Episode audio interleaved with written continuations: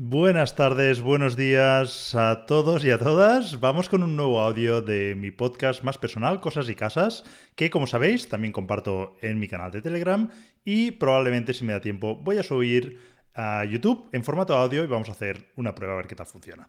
En cualquier caso, me estés escuchando por donde me estés escuchando, hoy vamos a hablar de la nueva ley de vivienda una ley que está haciendo muchísimo ruido y por ahí, por donde me muevo, que como os podéis imaginar, pues son entornos de inversores inmobiliarios, es un tema que está encima de la mesa y que cada cual pues está aportando su opinión. Voy a hacer primero un repaso a lo que dice esta nueva ley, porque creo que se están escuchando muchas cosas y en algunos casos hay desinformación.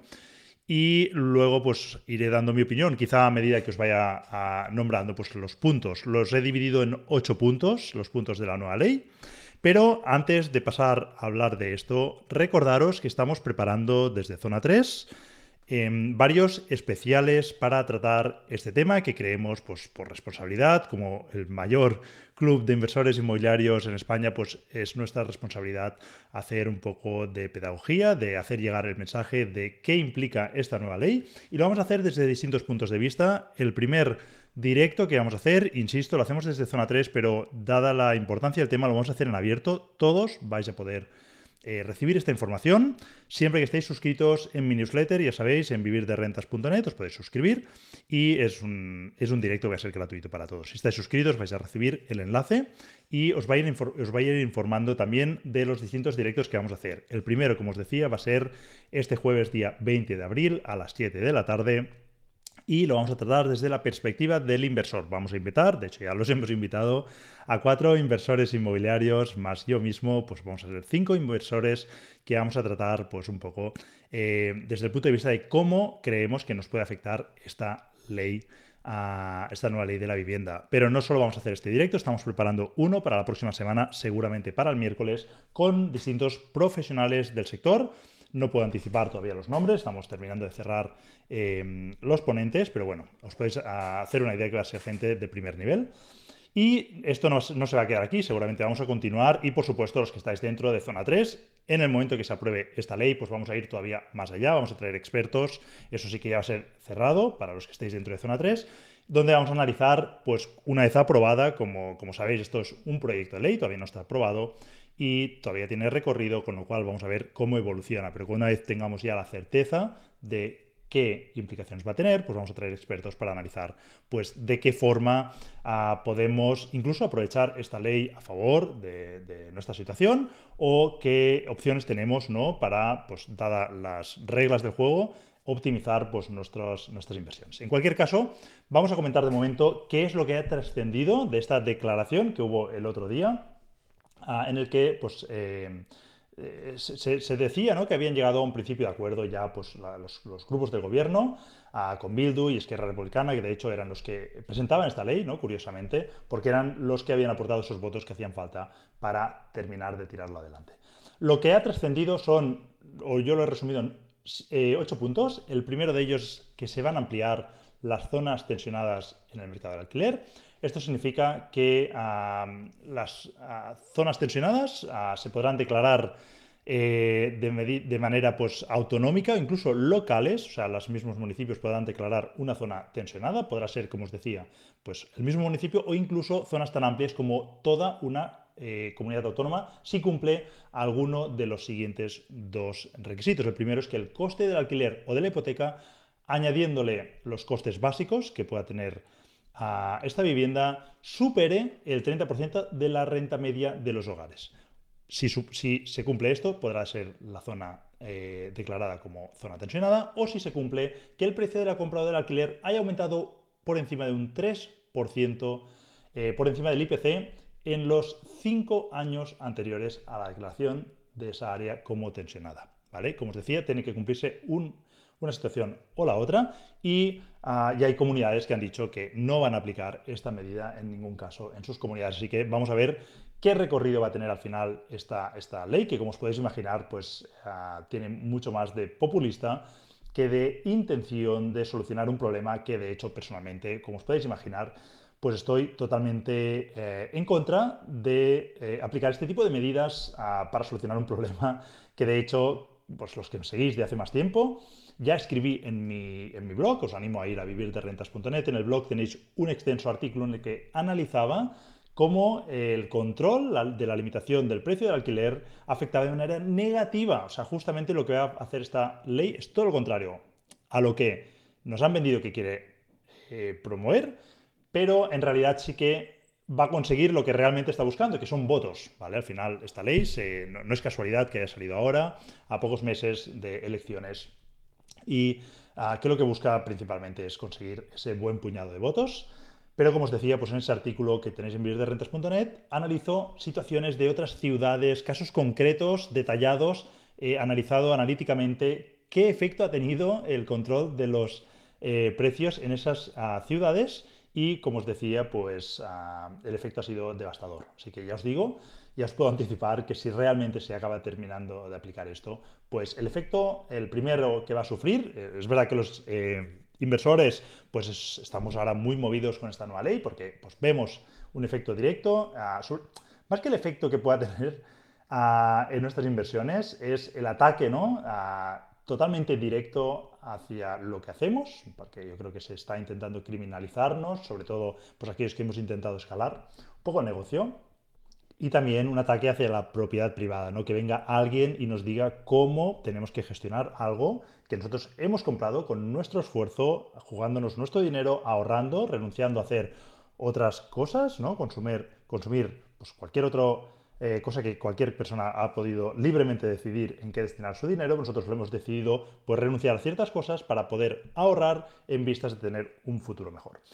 Pero esta ley pues, ataca esto.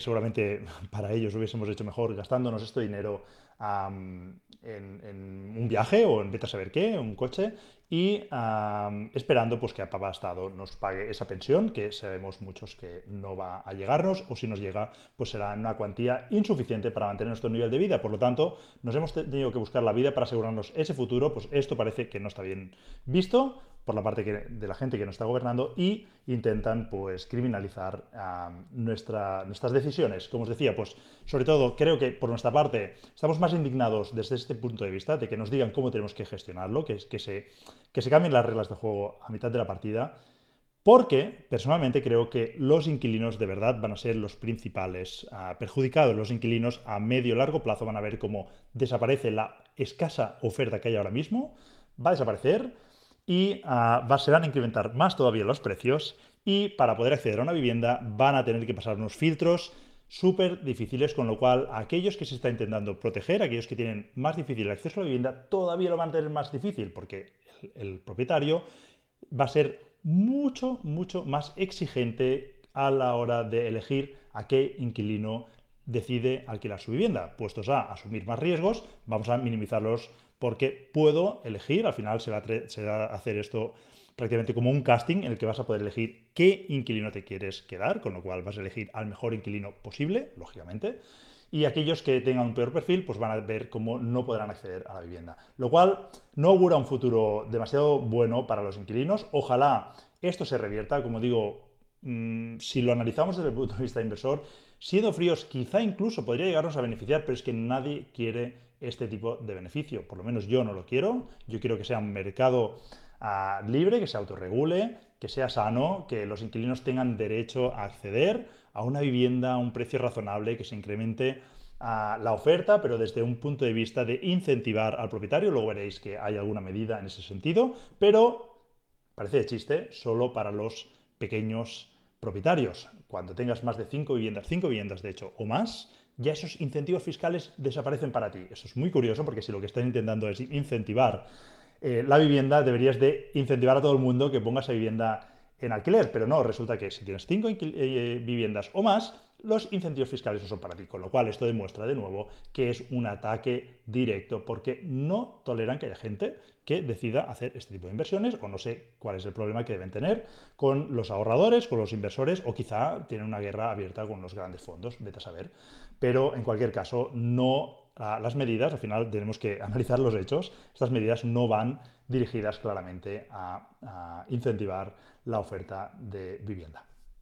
Esto en cuanto a las, a, las, zonas tensionadas, ya veis que me voy calentando a medida que voy comentando distintos temas. Voy a intentar ser más, más breve en los otros, pero bueno, ya veis que es un tema que, que que al final es que es, que es, un, es un, despropósito en, su conjunto. En cualquier caso, segundo punto, nueva definición de gran tenedor. Será gran tenedor aquella persona física o jurídica con cinco o más viviendas y será pequeño propietario la persona física o jurídica con menos de cinco viviendas. Ya hay mucha gente analizando triquiñuelas para intentar cumplir pues, estos requisitos y poder ser eh, pequeño propietario, aunque en realidad pues, de alguna forma u otra tengan más viviendas.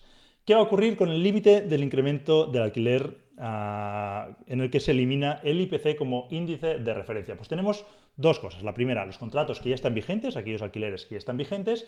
En este caso se eliminará el IPC como índice de referencia para actualizar las rentas. ¿Y qué se va a usar? Bueno, pues va a haber un nuevo índice a partir del 1 de enero de 2025 y hasta entonces vamos a tener que el incremento va a ser del 2% en 2023, como ya sabéis, que ya está actualmente en vigor, y del 3% en 2024.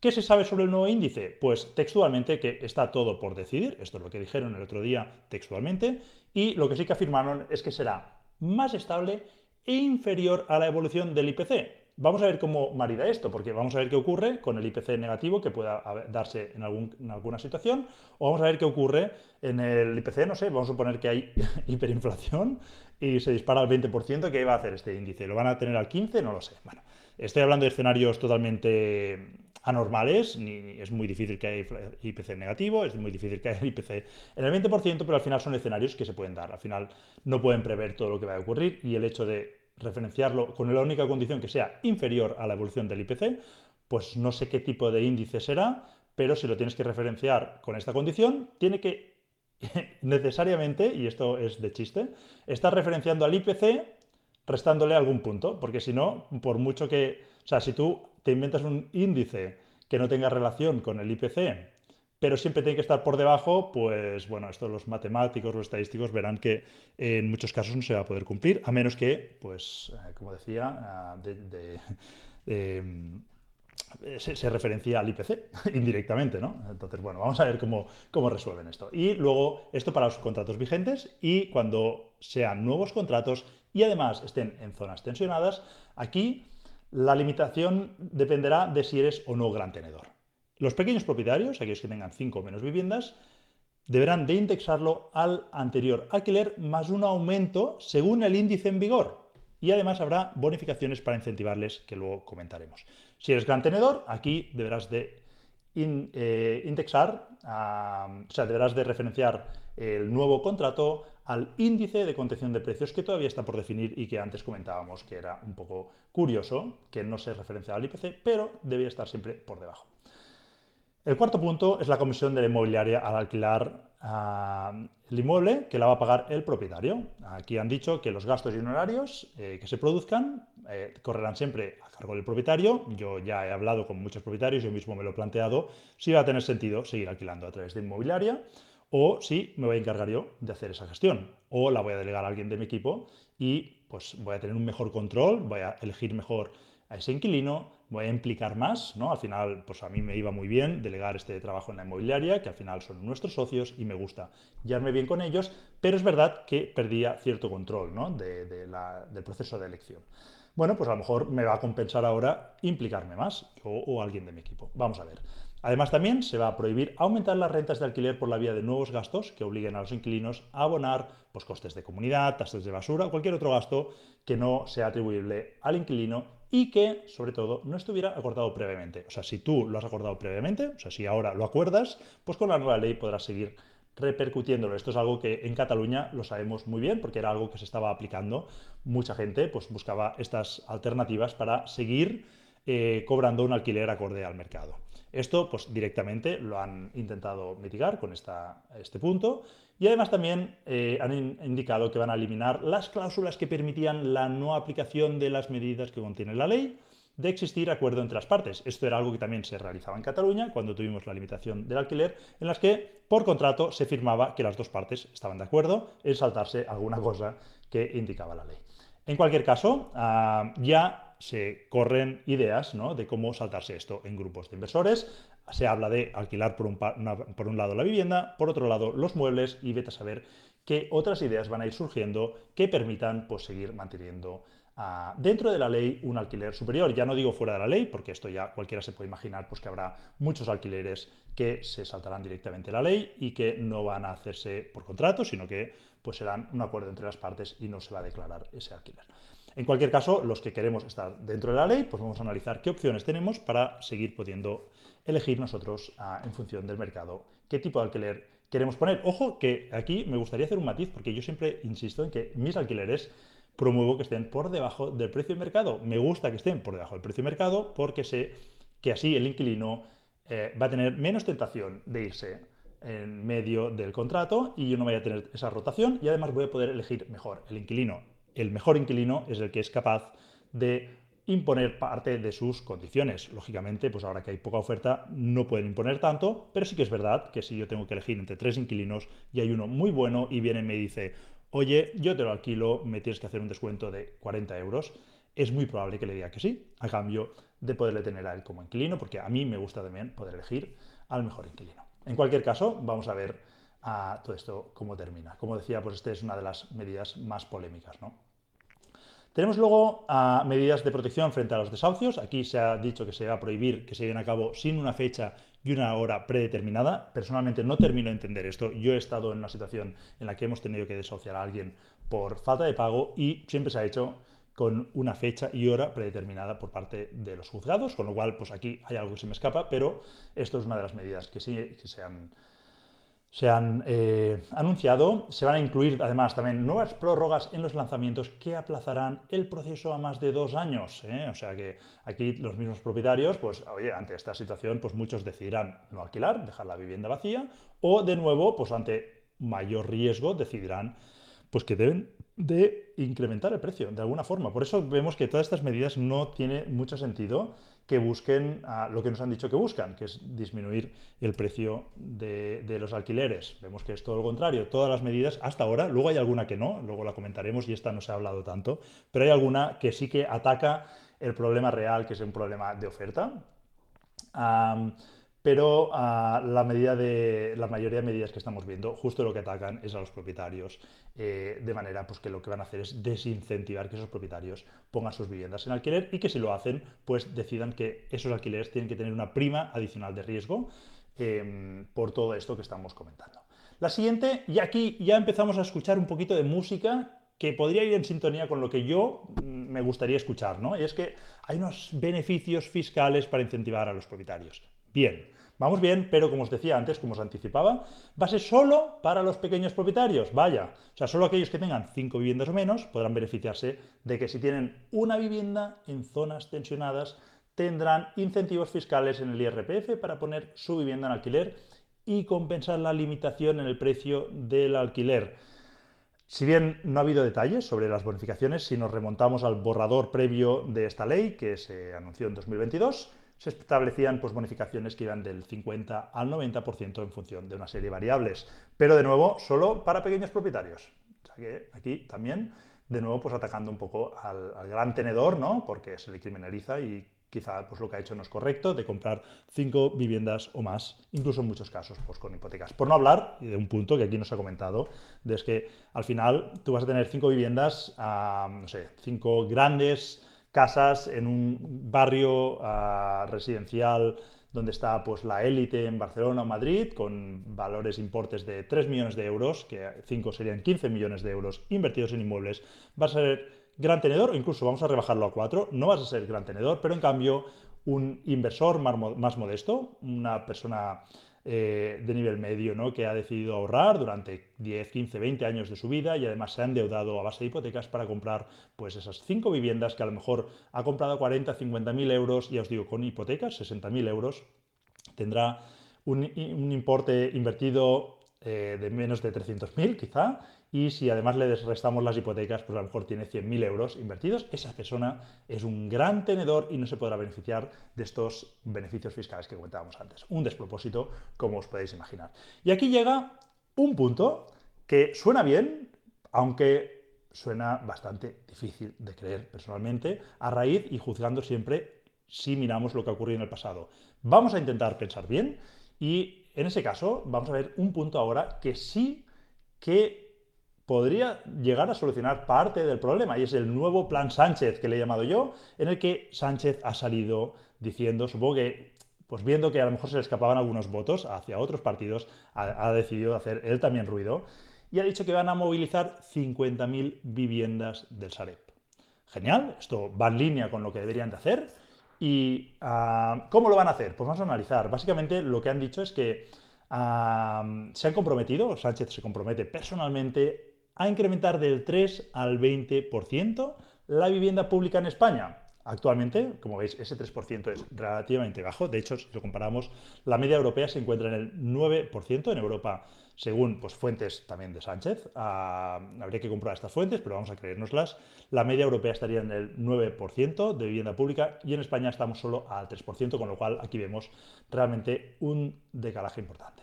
¿Cómo lo van a hacer? Pues con tres puntos. El primero, 21.000 viviendas a disposición de los municipios y comunidades autónomas. Ojo, que estas viviendas no van a ser gratis, sino que deberán pagarlas. O sea, van a ser viviendas del Sareb que pondrán, intuyo, a precios más moderados para que puedan comprarlas y destinarlas a vivienda social. 14.000 viviendas para alquiler social. Estas son viviendas que ya están ahora mismo, que son del Sareb, pero que están ocupadas ilegalmente. De hecho, esto es algo que ya se está realizando, que se hace actualmente, y lo que se hace exactamente es analizar vivienda por vivienda si hay o no vulnerabilidad y si no la hay, lo que hace, o sea, si hay vulnerabilidad, se le ofrece, se le ofrece un alquiler social que no debe superar el 30% de los ingresos de esos inquilinos. Si no existe vulnerabilidad, se inicia el desahucio. ¿vale? Esto es lo que están haciendo ahora mismo con estas viviendas ah, que son eh, actualmente propiedad del Sareb.